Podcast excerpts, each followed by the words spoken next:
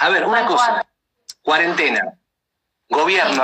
Alberto dijo sexo virtual, todo el equipo. ¿Cuáles son los signos más propensos? Porque viste que, ¿cuál es el signo más propenso o los signos a decir vamos al sexo virtual? Me encanta. Sí, sí. Hay algunos que te dicen, este ¿Pero tuviste sexo virtual? ¿En serio? ¿Viste cómo así, boludo? Claro. Eh, re, re. Los six, y bueno, una vez más, esto es general, hay que mirar muchas más cosas, porque después me viste, yo soy de acuario y jamás tendría sexo virtual. Bueno, señora, esto es general, es para una cantidad abarcativa de personas. Eh, y obviamente Acuario es el primero que entra en todo lo que es este, este, todo lo que tiene que ver con relaciones de por sí y todo lo que es la vida virtual. Bien. ¿Sí?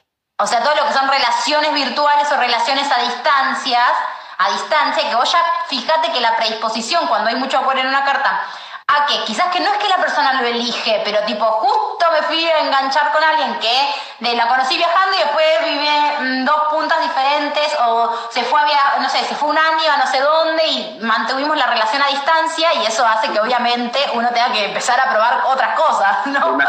Para, porque si no este, te, te caga en vole.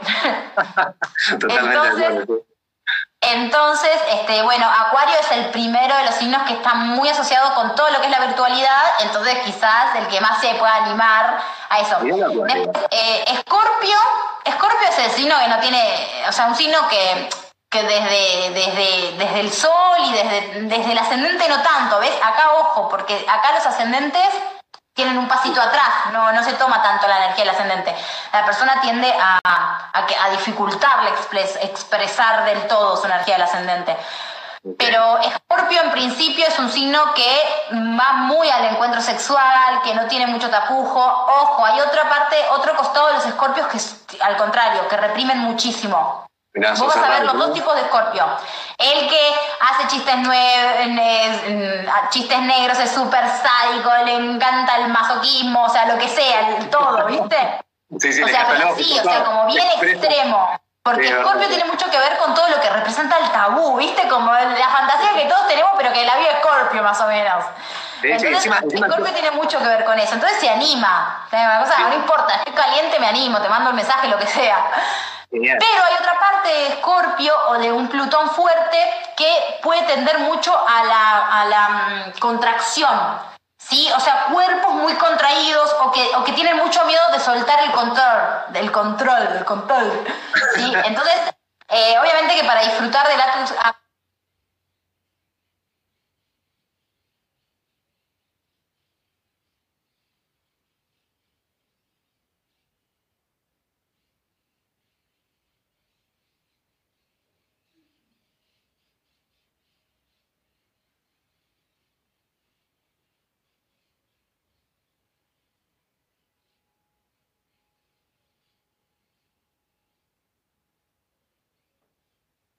sexual uno tiene que estar distendido, ¿no? Básicamente si está en una postura receptiva, ¿no? Pero en sesiones y todo he atendido muchas chicas con aspectos duros eh, como escorpianos o de Plutón a su Venus o ciertas cosas que por ahí les costaba mucho o nunca habían podido llegar al orgasmo, o sea, porque tienen mucho miedo de distenderse y de soltar el control en el acto sexual. De un extremo a otro. en un rol receptivo tenés que digo, relajarte, ¿no? y, bueno, y como que si no estaban en el control, o sea, si no tenían el control de la situación, eh, no podían, no podían tener, tener sexo. O sea, que Así que bueno, tenemos esos dos costados escorpianos. Bien, perfecto. Un extremo a otro. Genial. Géminis puede llegar a ser también, o sea, Géminis, Acuario son como los signos más de las redes, ¿sí? Pero no, son signos que están 100% tan vinculados con la sexualidad. Obvio, coger cogen todo, digamos, pero así como decir, los signos más, más sexuales, sexualizados en el zodíaco, que después de ahí la persona tiene un montón de combinaciones energéticas. Una persona no es solamente el signo, pero son principalmente Tauro y Escorpio son como los más sexuales, más del, del, sexo, del disfrute, del placer. Sí, placer, sí, tal cual. Y eh, Acuario y Géminis, eh, si tuviéramos que decir como así, tipo bien de librito, son como los más de redes sociales. Entonces yo creo que una combinación, tipo alguien con Acuario Escorpio, viste, como que básicamente vivo de, videos y de sexo virtual, quizás. Claro, ¿y, y Aries? ¿Los arianos qué onda? Aries también, Aries también. Ahí va, bien ahí, bien ahí, me estaba olvidando de Aries. Aries es muy importante porque Aries también tiene que ver con... Eh, es como la, la, en Aries se juega mucho esto del impulso, ¿sí? Claro. como lo primero, ¿no? Como, y, hay mucho también de, la descarga en Aries, ¿eh? Ojo.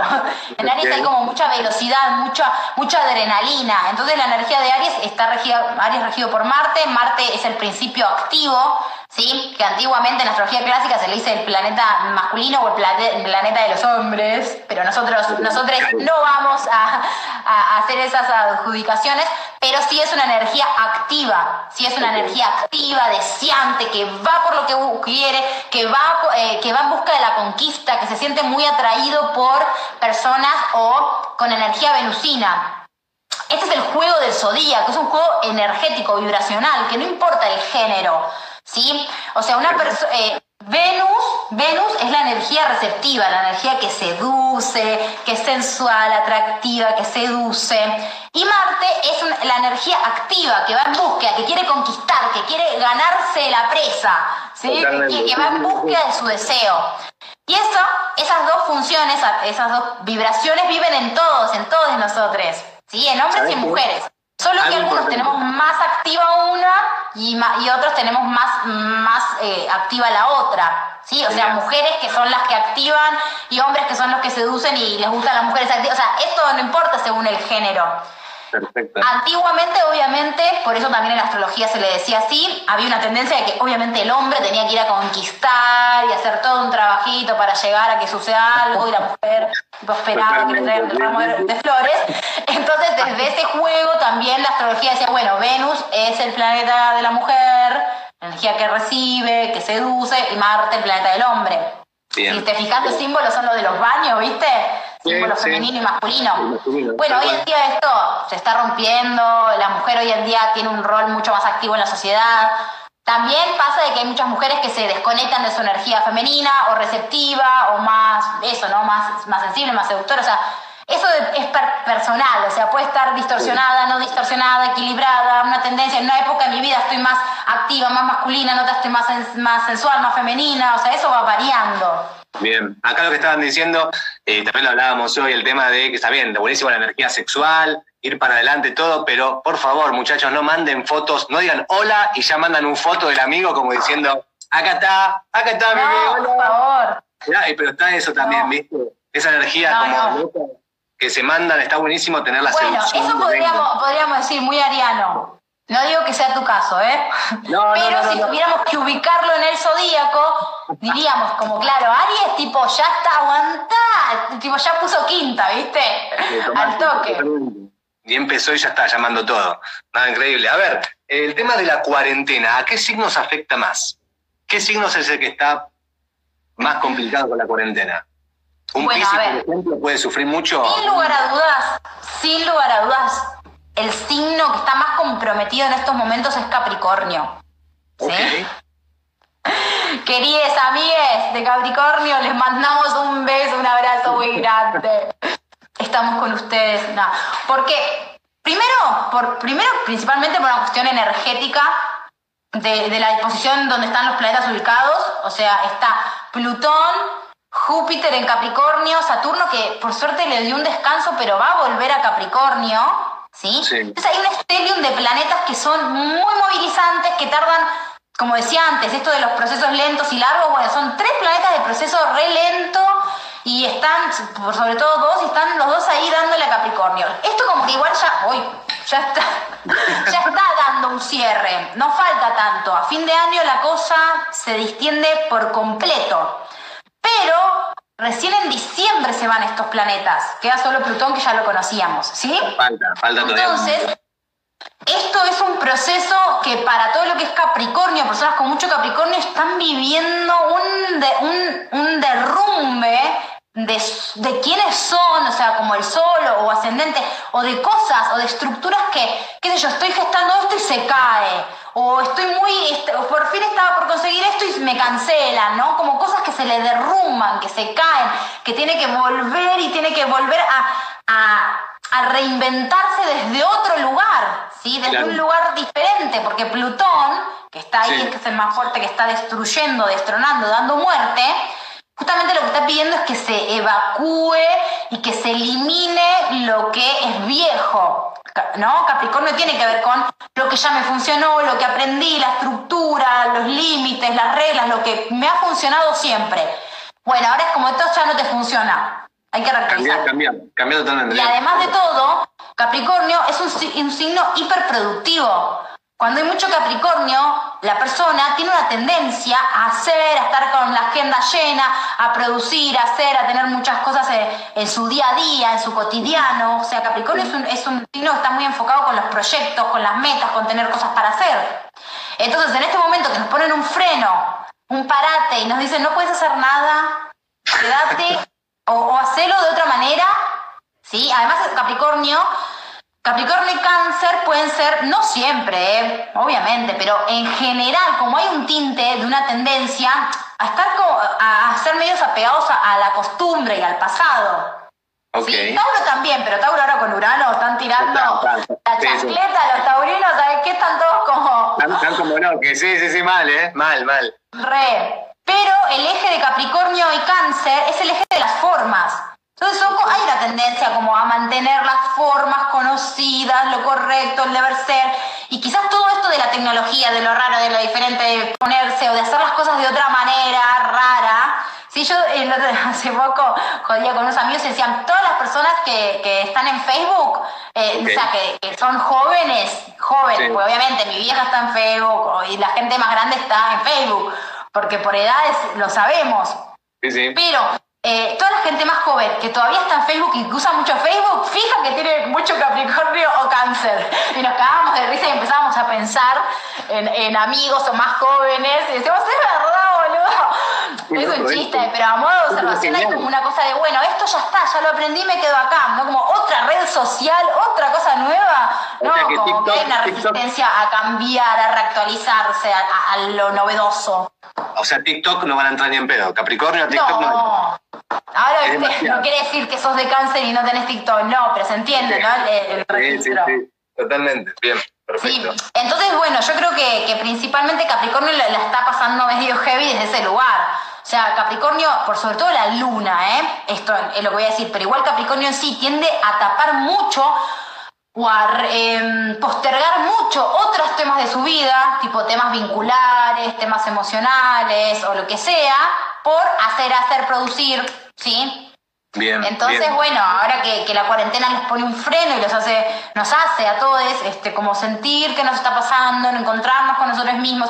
Si, si no te encontrás con vos, también te estás encontrando con tipo, con quienes estás conviviendo, te estás encontrando con un montón de cosas que ya las tenés muy ahí, no las podés ver, no las podés como eh, evadir. Totalmente. Entonces, bueno, ¿Es, momento, ¿Es un buen momento para, para, tomar decisiones? O sea, es un buen momento de decir, ya está, acá, si, si querés cortar con tu pareja, basta, se corta, no, hay más nada.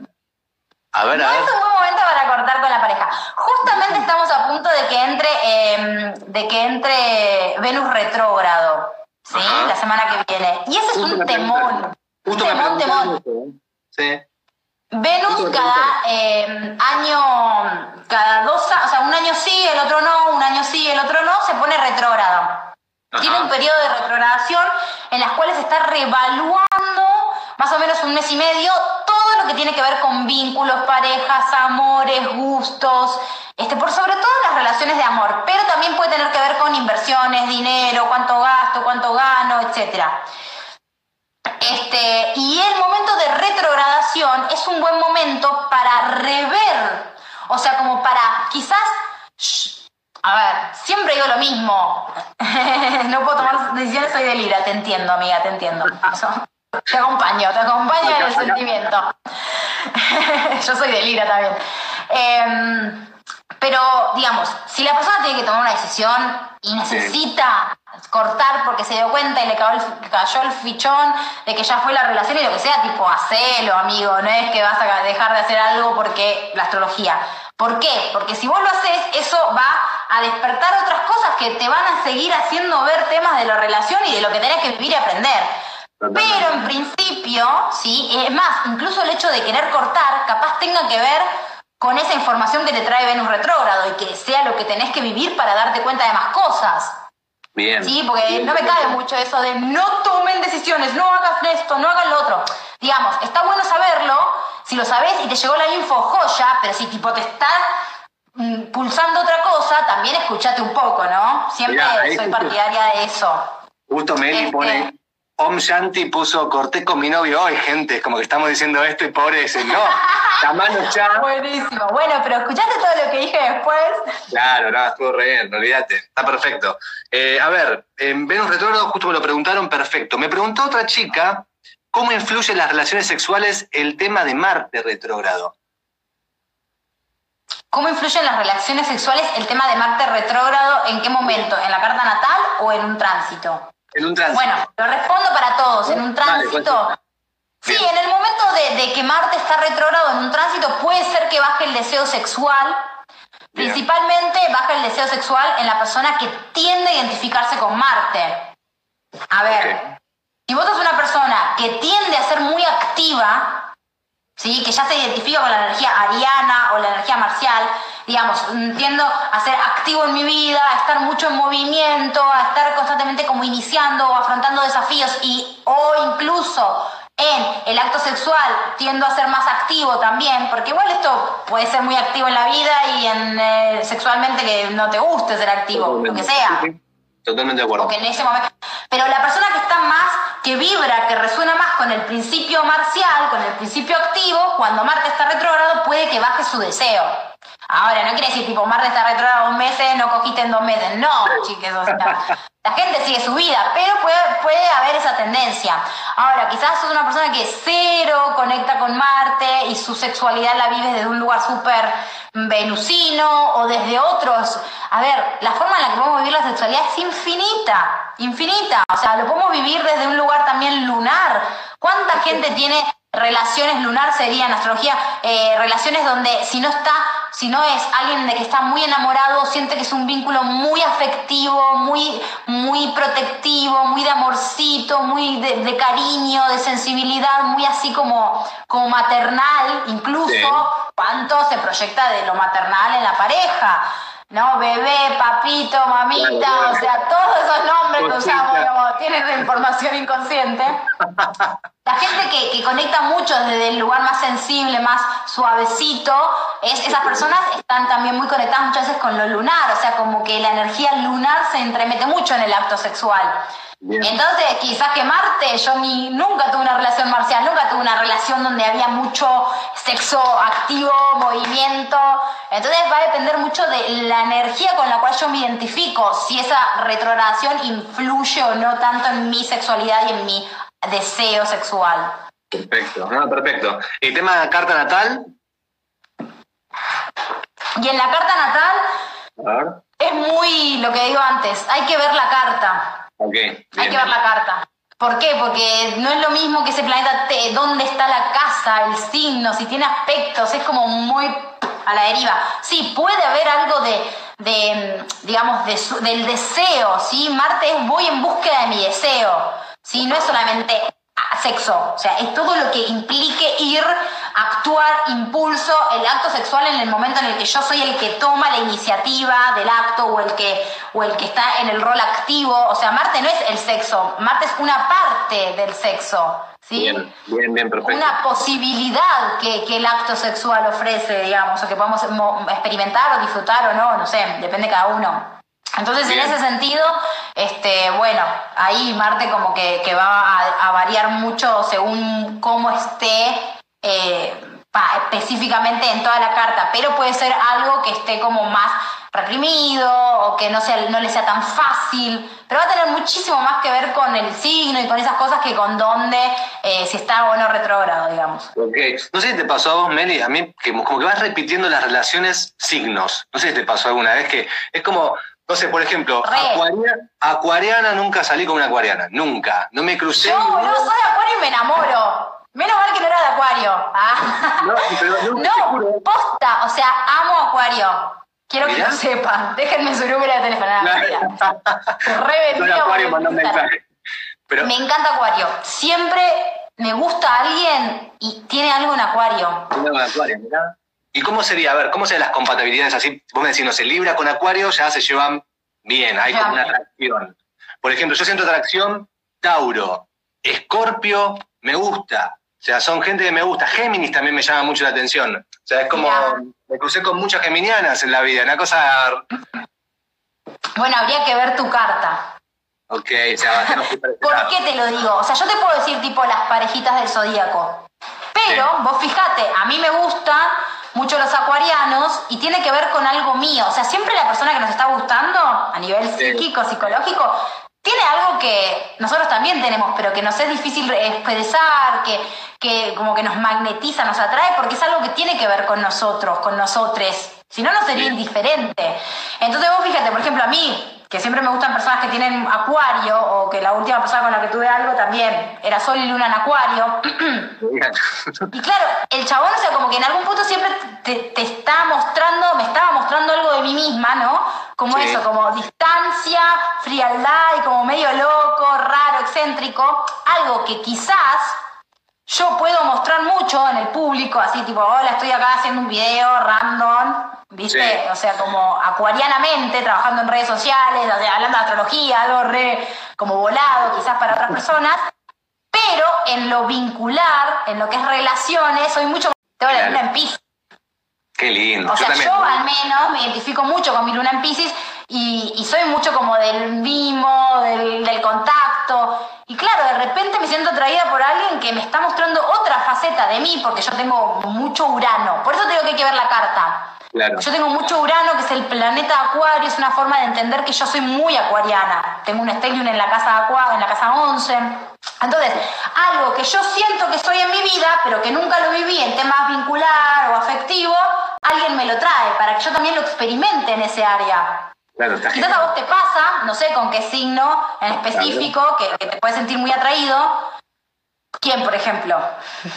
A mí, por ejemplo, Tauro. Tauro me. Bueno, Tauro, para Virgo, es su casa 5. Es decir, que tiene que ver con la casa del disfrute, del placer, de pasarla bien, del juego, de la diversión, de los noviazgos. también tengo la luna en Pisces, que está eso, como para más interno, no hacia afuera, del hecho de el mismo, el de disfrutar, la compañía, el estar tranquilo, como la parte tiernita donde uno se afloja y dice, oh, abrazame, esa parte. Re. Pasa que también culturalmente eh, quizás al hombre le cuesta más expresar eh, esa parte, ¿no? Por más de que vos digas, sí, estoy re deconstruido, lo que sea, hay un bagaje psíquico del crecimiento y de que lo que la cultura te mete Quizás, eh, pero sí, o sea, siempre en Pisces tiene un grado de sensibilidad muy grande, de empatía con lo que al otro le está pasando y de buscar esos espacios de, cuidar, ¿no? Como de, cómo estás, cómo te sentís, como que no es solamente nos juntamos, la pasamos bien, garchamos y chau. O sea, hay una parte más de, del encuentro desde otro lugar, desde lo emocional, porque Pisces es agua, es emoción. Totalmente. Acá me dicen, uy, ¿cómo puede siempre ponemos la misma energía, conocemos gente con la misma energía, ¿en algún momento puede cambiar eso? Si lo trabajamos, ¿podemos ir en contra de esa energía? A ver cómo es eso. Quiero ir en contra de mi destino. odio, odio a los taurinos, basta de Tauro. Viste, lloraba, era como, no. Em, desde mi entender y desde mi experiencia, que obviamente no tengo las respuestas de todo, o sea, estoy dando como mis, mis perspectivas, ¿no? Eh, como que desde lo que es el campo psicológico se trabaja esto de que, de que si hay una energía que vos te pertenece y vos la vas haciendo consciente en vos, dejas de sentirte menos atraído por esa persona. Claro. ¿Se entiende? es decir, yo quizás ahora, no sé, pongámosle, ¿no? Pero de, haber tenido una relación como mucho más libre, diferente a otras que he tenido, como medio a distancia, libre, más cibernética, más rara, mm, con, un montón de, cosas muy, muy bizarras, ¿no? De cómo se dio toda la relación, que te digo con este chico acuariano, con Sol y Luna en Acuario, y más, tipo cuatro planetas en Acuario. Este, un montón. Pará, pero vos, pará, ¿cómo hiciste? ¿Vos qué hiciste? O sea, ¿lo sentaste, saliste con él? Para, te voy a hacer la carta. ¿Cómo, no, no, no, para, no me preguntes cosas no se pueden contar. ¿Qué? ¿Cómo fue eso? ¿Qué le dijiste? Vení, sentate acá, hagamos tu carta, cuando naciste esto, pum, pum, pum. No, él era, él le encanta la astrología. Ah, así que ahí ya, o sea, de, de, de chusma, de ver, de, de saber, le gusta, le gusta. Él sabía su carta, pero no sabía mucho. Claro. Yo obviamente le conté mucho más. ¿Y no te pasó? por suerte, por suerte. si vos sabés que en mi círculo se da una cosa de que incluso tengo muchos amigos que por mí, o sea, vos imaginate, yo arranqué en el 2016 con astrología, ¿qué onda? Y es muy bizarro, pero por ejemplo, si yo salgo a algunos lugares, esto me, me da vergüenza decirlo, pero la gente a veces me conoce. ¿Viste? o sea, entonces, no sé, por ejemplo, en Quilmes, que es como el barrio, ¿entendés? Como un montón de la gente del ambiente de los lugares a los que yo iba, más o menos saben, ¿viste? entonces, como que se empezó a dar esto de que mucha gente como que se, se, acercó a la astrología por decir, bueno, voy a tomar una birra, está el Meli de astrología, ¿qué onda? Me acerco a hablar o algo, y como que tengo mucho, mucho de mi círculo, ni hablar, mis, mis mejores amigos, mi grupo íntimo de amigos, son todos reastrólogos o sea, sabe a unos más, otros menos, pero la recontra Es como ya es un idioma íntimo del grupo. Hermoso, hermoso. Entonces me pasa de, acercarme a gente que, o por ahí tengo amigos o gente que, como te digo, que, que de ambientes que, que frecuenté o que frecuentaba, que se han venido a hacer la carta de, y no siguen nada, astrología, no saben nada, pero me tenían a mí, me conocen a mí, les empezó a enganchar y quisieron saber. Se metieron. Sí, ahí me dicen eh, que termine la idea Meli, que termine la idea, la idea Meli. Yo me, me pará, porque nos, ¿Cuál era la idea? Es que bueno, estamos ah, Claro, entonces en el caso, ya me acordé, yo tengo una capacidad para retomar temas que cuando doy clases también, es como que me voy, me voy, me voy, y después tipo vuelvo a lo que está. Eh, bueno, no, que eso es como. La teoría es como un poco esto de que nosotros estamos, tanto como lo que rechazamos, como lo que nos atrae, siempre tiene una información de nosotros. Tiene una información que nos, por algo nos, por algo nos molesta tanto. O sea, a ver, no una, cosa obvia que te va a molestar, tipo salgo y le están pegando una piña a un nene y me molesta, tiene que ver conmigo. No, o sea, aguantá. O sea, igualmente sí, porque que vos justo sincrónicamente hayas salido y te hayan pegado a la puerta, o sea, puede tener. Pero igual eso es algo, obviamente, que a cualquier persona le va a generar una carga, un conflicto, una molestia, es algo feo. Pero eh, el hecho de que lo que sea, ¿no? Lo que sea que vos, tipo, te genera carga y que es recurrente en tu vida y que vuelve a pasar y que siempre te vuelves a encontrar con ese tipo de límite, conflicto, de peso, lo que sea, tiene algo que ver con vos, que probablemente vos tenés como medio en sombra, le diríamos, medio oculto, medio negado, algo pasa con eso. Sí, hay como una información de tu psiquis ahí. Que en la carta se puede ver bastante bien. Y después por otro lado tenemos eso que te, fan, que te encanta. ¿sí? Entonces, eh, es típica, típica que las personas en los primeros eh, años de su vida se sientan atraídos por personas que tienen, em, el, que tienen mucho el signo del ascendente, ¿sí? No siempre, pero cualquier cosa, por ejemplo, yo en ascendente tengo Urano, Urano es Acuario, ¿quién me gusta? Los acuarianos, ¿entendés? automático. Como es algo que yo tengo que aprender, entonces a través del vínculo y del encuentro con el otro y de ese magnetismo, yo voy descubriendo que esa energía que el otro tiene tiene algo que ver conmigo y también la voy como habilitando a través del vínculo ciertos temas, ciertos gustos, cierta forma de, vibrar, que después quizás cuando el otro, tipo, yo, bueno, esta chica con la que yo salí, mi, ex, era anti-misticismo. Y yo tipo, que la vida pasada, que Plutón, que esto, que lo otro, ¿viste? Me la pasaba hablando. Y después cero, como que bueno, me bancaba, cero, cero, cero. Después cuando nos separamos, sí. entró con todo, ¿viste? Como que su camino de conciencia, espiritual. Y claro, había algo en mí que tenía que ver con ella, que ella como que no sé, no, no tenía nada, o sea, como que ella no admitía o no, no lo tenía consciente, que le gustaba, era como, esto es de ella, de mi novia o de lo que sea, pero después cuando se separamos, ella empezó a vivir algo de eso. Entonces, eso que yo le desperté, ella yo la traía también porque tenía que ver con algo que ella tenía por descubrir de sí. No sé ella si era, ¿Cómo era? ¿El sol? Ella era sol y luna en Aries. Yo siempre soy luna, ¿viste? Tipo, nunca alguien tranquilito, variado, no. Todo de un cero signo. Claro, Acuario, Acuario, Aries, Aries, tremendo. Aries, Aries. Sí, y yo soy de Libra. Bien, me encanta, me encanta. Libra y Aries es una de las parejas del zodíaco. Libra y Aries, Tauro, Escorpio. Digo las básicas que se pueden decir solo sabiendo el zodíaco. Después en la carta tenés que ver dónde está Venus, la casa 7, que es la casa de la pareja, la casa 5, que es como te decía en tu caso, sería uno sería Tauro, que tiene que ver con la casa del disfrute, de los hobbies, de con quién la pasó bien. Este, tenés que ver dónde está Venus, tenés que ver dónde está la luna. ¿sí? Principalmente eso es como el combo amor. Nelly, están preguntando para que le hagas las cartas natal un montón. ¿Cómo hacen? Dicen, por favor, ¿cómo hacemos? Quiero carta natal, carta natal. Qué lindo. No estoy haciendo gente ya cartas. Ya está, ahí se quedó. No, no, no, no, me encantó, me encantó. Fue como, cortaste ahí. es que yo les cuento que doy clases. Sí, tengo, tengo una escuelita ahí online de astrología, eh, una formación online en astrología psicológica y ya eh, desde el año pasado estoy 100% abocada a las clases, a los posgrados, tengo alumnos eh, y estoy en esa, ¿sí? Además es lo que más me gusta, que es enseñar y la docencia, por eso no estoy ya atendiendo. Pero bueno, ojalá que el día de mañana pueda, la idea es como poner algunas alumnas egresadas, yo gestionar un poco, ir asesorando las cartas, pero en este momento yo no estoy tomando sesiones. Gracias, igual. Nada, pero... Te oigo, atentamente. Un tema que vos nombraste que me encantó, que obviamente imagino que tiene que tener también que ver la carta natal, pero es la elección sexual, la elección sexual según el signo, que me lo has comentado y dije, genial. Elecciones sexuales, a ver, no es según el signo.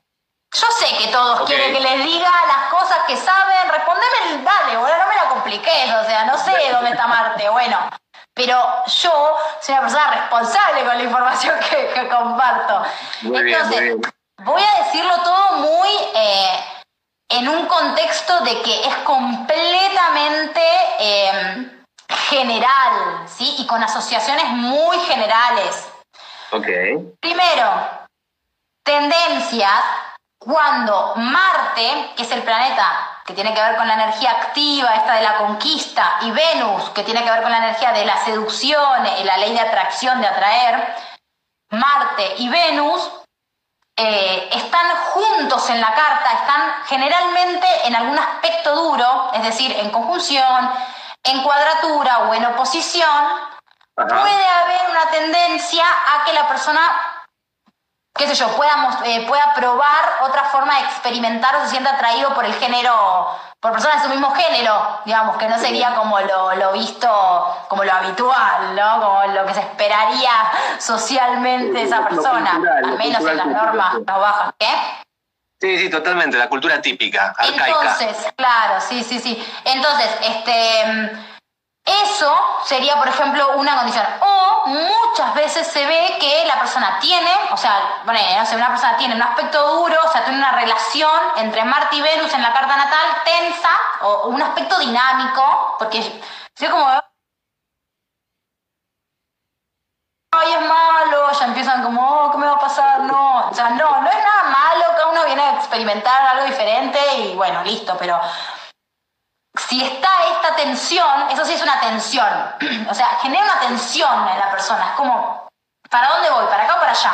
Y esa tensión, pues que sea cuando hay una tensión, un aspecto tensionante entre Marte y Venus, muchas veces hace que la persona de base, más allá de la sexualidad, de base, en lo que es eh, identidad de género, se sienta como contrariada. Es decir, soy una mujer, no sé, nací fisiológicamente con cuerpo de mujer y no me siento cómoda con una, imagen de estereotizada de mujer. Desde no me siento mujer hasta quizás sí me siento mujer, pero no con el estereotipo de mujer femenina o lo que te venden las revistas. Soy más masculina. Quizás que no soy ni, ni gay, ni bisexual, ni homosexual, ni nada. Pero puede ser desde, desde las sensaciones.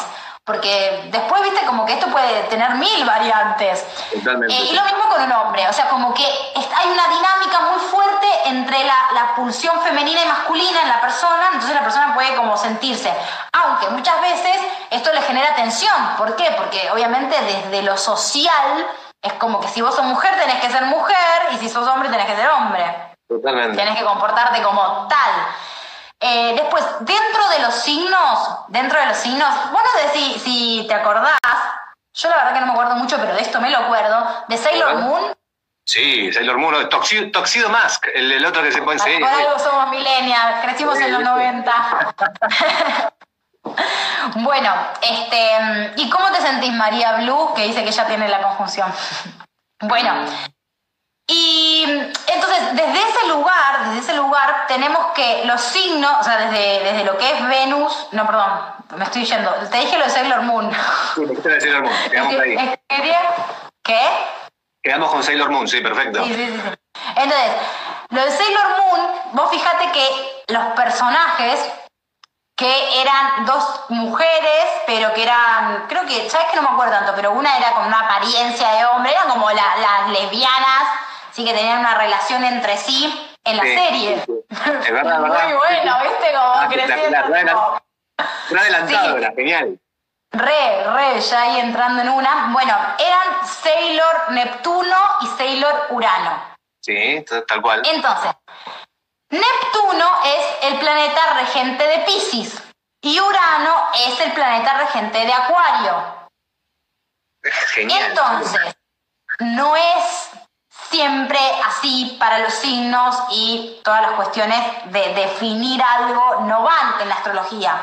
Pero sí es verdad que en una carta natal donde puede haber mucho acuario, mucho piscis o combinación o mucho Neptuno-Urano, la persona puede tener una tendencia o puede tener una facilidad mucho más fluida para asumir eso, ¿no? Como eh, libertad eh, en su sexualidad, más libertad de experimentar cosas diferentes o sentirse atraído por cosas diferentes a la, a la, a la norma. Bien, ¿Sí? perfecto.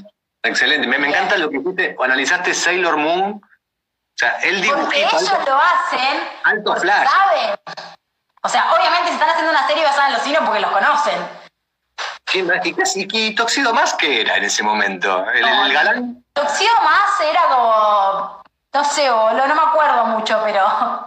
Era, era un tipo vestido ahí con, un, con una mascarita, todo, pero sí. No, algo escorpiano. Yo le veo como una energía escorpiana desaparecida, era como algo oculto. Claro, claro, misterioso, de verdad. A ver, eh, el tema Escorpio, ¿por qué se le tiene también? Es como que hay un amor o un odio. Eh, vos siempre escuchás eso de Escorpio, ¿ves? Loco, no, los. Escorpio es así. Los amo, me encantan. Me encantan los escorpianos, los amo a todos o los odio totalmente. Asco, en el sexo son malísimos o son divinos en el sexo. Una de dos. Tenés como las dos cosas de escorpio. O son los mejores amantes o son los peores. Pasa que, bueno, esto si estás viendo los cursos, los seminarios que, que subí gratuitamente, que le comparto a la gente, que hay en YouTube, subido parte 1, parte 2 de unos cursos, seminarios gratuitos para principiantes de astrología, si quieren aprender, YouTube, astrología, ¿qué onda? Si no, en mi perfil está en una historia destacada que se llama gratuito. Si llegás a la segunda parte que arranca en Escorpio, yo hablo de esto, obviamente. Eh, lo que sucede con Escorpio es que justo le cae como el paquetito de que Scorpio rige los temas que para la sociedad representan el tabú. ¿Se entiende?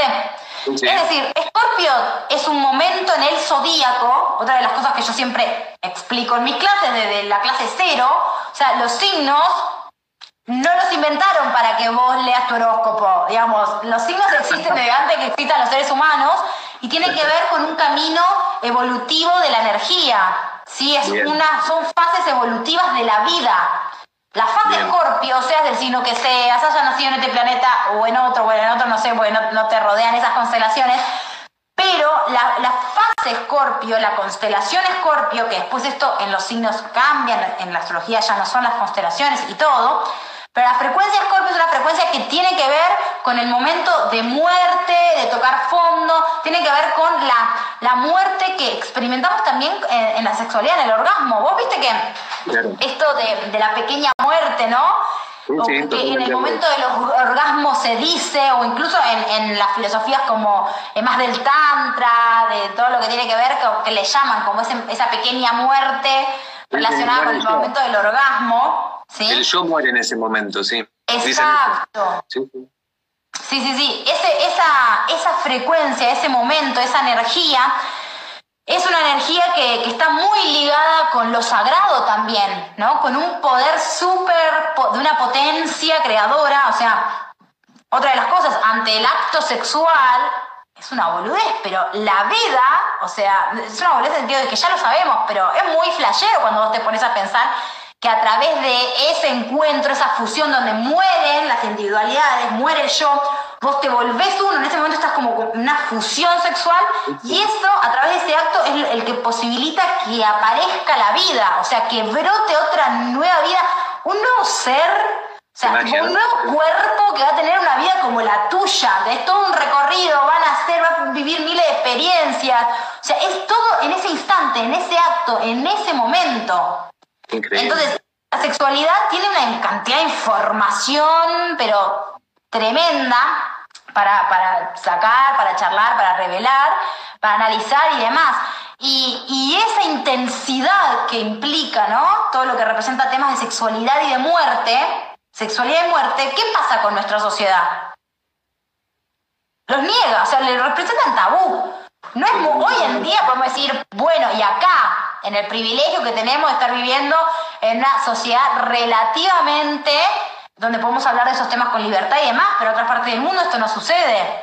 Entonces, eh, todo lo que, estás diciendo, lo que estás diciendo que ah, está bueno también, me gustan los comentarios ¿no? que están escribiendo y todo, hay bastante conciencia hoy, el público que está es un público que está suelto y que está diciendo me encanta, los órganos como con la red liberación, y lo que vos decís es, es muy bueno porque a veces entramos a la cama cuando estamos con otro, eh, sin esa liberación, o sea, como muy individuales, como con mucha vergüenza, con mucho tabú, con, ay, no, pará, y no me quiero desnudar, porque, pa, no le debe pasar a muchos de, no, no me quiero sacar la remera, o mi cuerpo no me gusta tal cosa, o...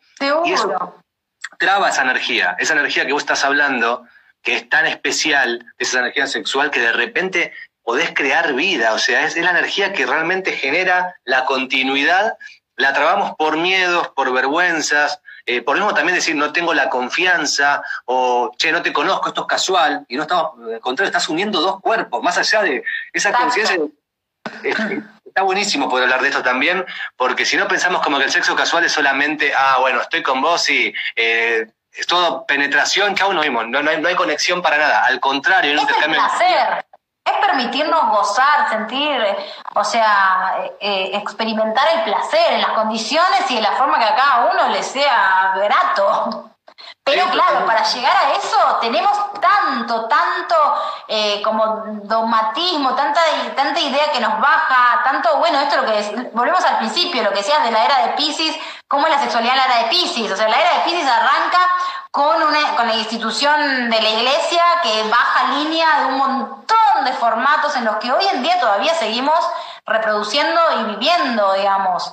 Como te digo, yo no tuve ni cero eh, educación religiosa, pero tengo amigas que, les costó mucho como sacarse esas cosas de la cabeza. Y esta, y, son nuestra generación, que somos como jóvenes hoy. Imagínate generaciones mayores. No, olvídate. Es impensado. Hoy, por ejemplo, con Carla de Sexología y Psicología, que estaba conectada hasta hace un ratito, eh, estábamos hablando, yo le comenté una de las publicaciones que hizo sobre los sexólogos. Está viniendo también una camada nueva de sexólogos, jóvenes, con otra energía, que se sacan esa bata blanca, porque también el sexólogo que supuestamente tiene que ser un compañero, un tipo que te entienda, es como el profe de gimnasia en la escuela. Viste que vos sos compinche con el profe de gimnasia, o sea, el de matemática te caga pedo, historia te caga pedo, el profe de gimnasia es como, no pasa nada, nos divertimos un poco más, es tu confidente quizá entre todos los profes, qué sé yo.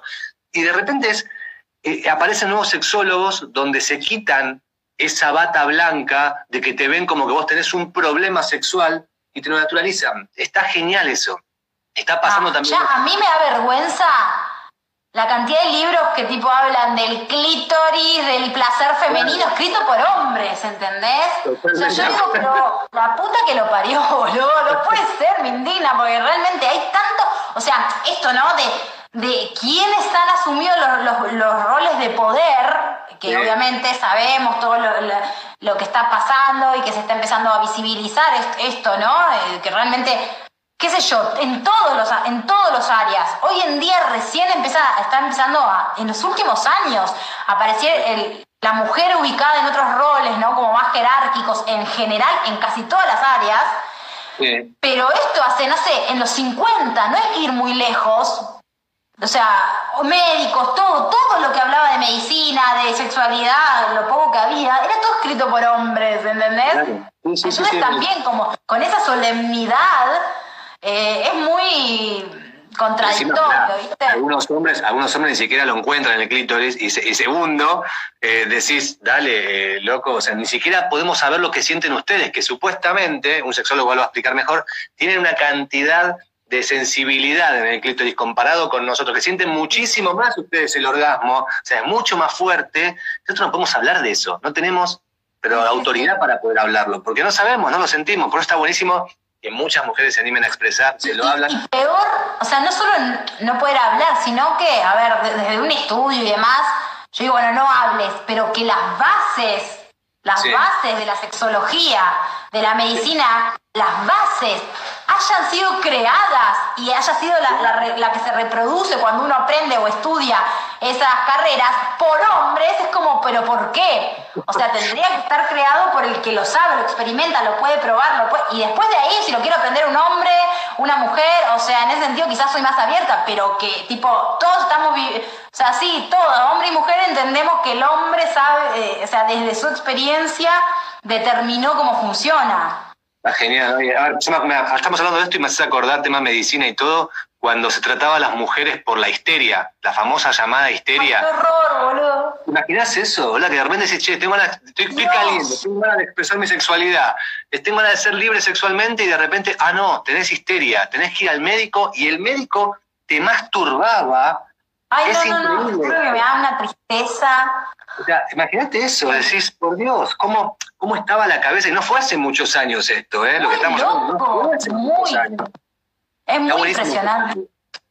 Cuando uno se pone a pensar, esto, esto fue hace un par de. Fa, el siglo pasado, ahí como. Decís, fa. Sí, sí, sí. Bueno, gracias, gracias por estar eh, viviendo hoy en día otra. Empezar a, a vislumbrar otras ideas, otras formas de ver, de sentir, de pensar. Ojalá. Pero bueno, nada. En relación a, la apertura o a la experimentación de los signos, te digo eso. Después va a tener que ver con la carta. Es decir, como te decía, eh, yo tengo mucha energía acuariana y no tengo un planeta en acuario. Pero hay otras formas de leer eso en la carta natal. Bien, perfecto. O sea, que hay que ir a la carta natal. Para ir más profundidad, que a la carta natal de uno. No hay vuelta. Sí. Acá me siguen preguntando el tema de luna, en Escorpio. ¿Qué podemos cerrar con Luna en Escorpio como para que todos entiendan esta energía? A ver qué onda. Bien. Bueno, no, eh, que estamos hoy en Luna en Escorpio. Estamos hoy con la Luna en Escorpio, así que bueno, espero que hayan disfrutado el vivo. Estuvimos hablando, sacando temitas ahí de, de abajo de la alfombra. Escorpio tiene que ver con la sexualidad, ¿sí? Y en realidad Scorpio, como decía, tiene que ver con principalmente la pulsión de muerte y sexualidad. Vos fíjate que Freud, bueno, hoy en día entendemos que, señor, por favor, pero obviamente que hizo un gran aporte en su investigación y todo, que haya quedado recontra retrógrado a lo que hoy en día podemos percibir, es obvio, pero no quita que haya obviamente traído, traído en su momento, en su contexto histórico, una información que era, no se hablaba.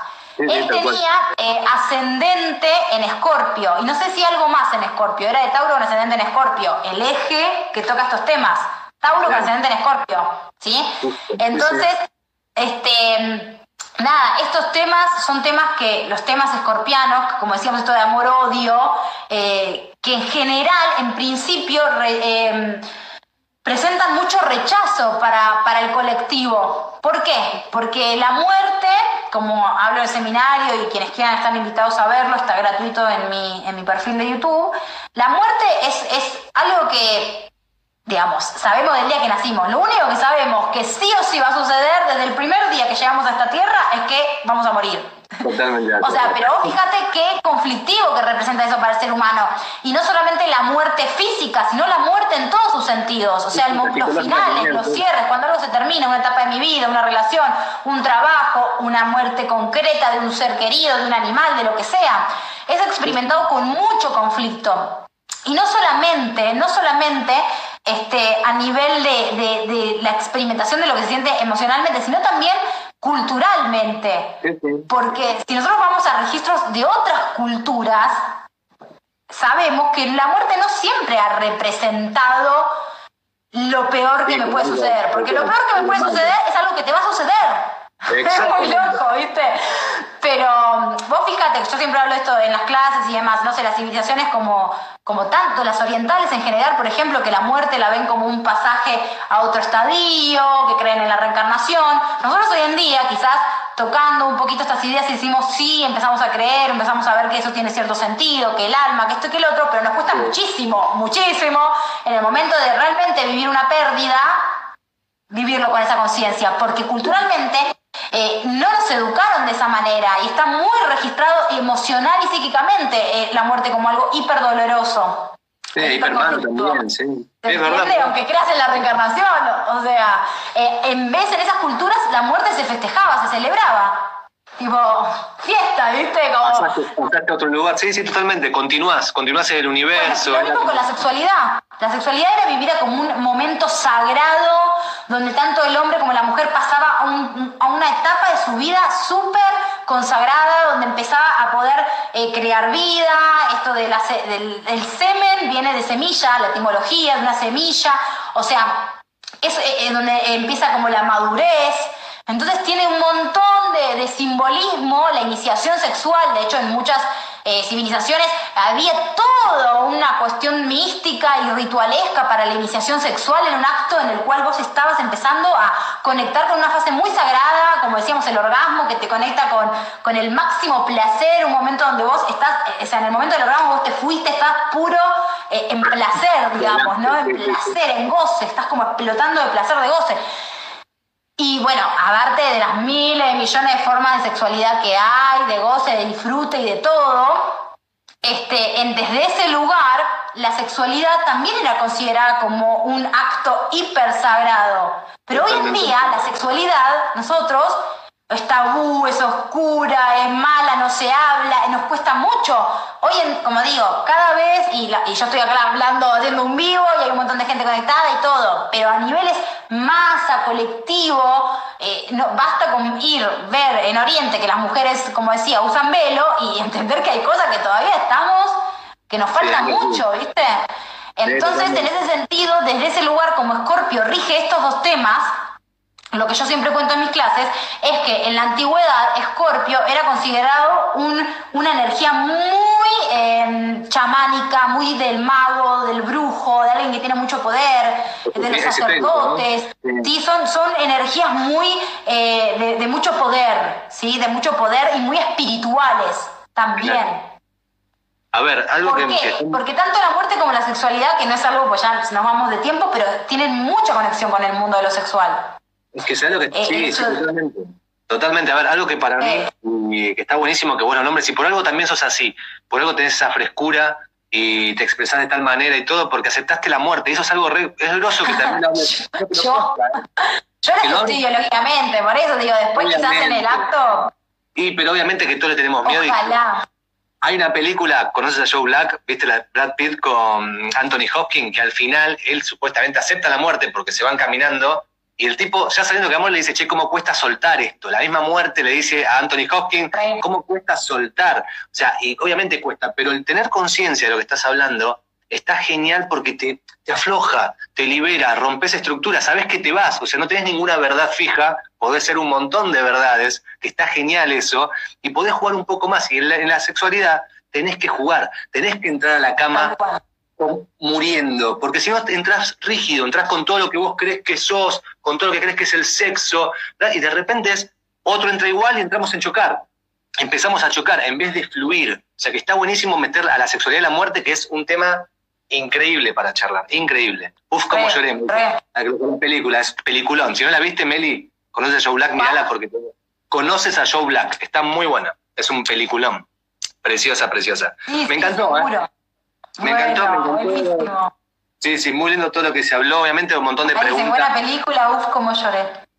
Sí, está muy buena. Otra cosa que quería decir nada más, que vos dijiste el tema de la sexualidad, ¿no? De lo sagrado que sería la primera vez. Imagínate lo que es debutar. Nuestras primeras veces, por favor, boludo, la puta madre. Igual ya fue, por algo nacimos donde teníamos que nacer y lo que sea. Pero es como el momento de traer conciencia que nosotros occidentalmente lo vivimos así, pero esto no ha sido siempre así. Claro, pero amigos, amigos míos debutaron con el famoso yendo a la prostitución. o sea, sí, sí, por eso te digo. O sea, que antes era común, el tío te llevaba, o sea, era como, eh, dale, ¿qué edad tenés? Hay que ir a debutar, hay que ir a debutar. Primero con una presión. Horrible. claro, tenés tan, tanta edad, tenés que ir a debutar. Y era como a un lugar tan frío, cero ritualístico, cero sagrado. Imagínate también lo que es eso, más allá de lo mal de la prostitución, que después es un debate aparte que podemos tener, que es genial. ¿Y cómo iban los pibes? Claro. ¿Cómo iban los pibes? Porque yo he tenido amigos que me contaron, uno en particular, y yo decía, boludo, pobre. O sea, él me contaba, se iba pisciano. O sea, imagínate que uh. ya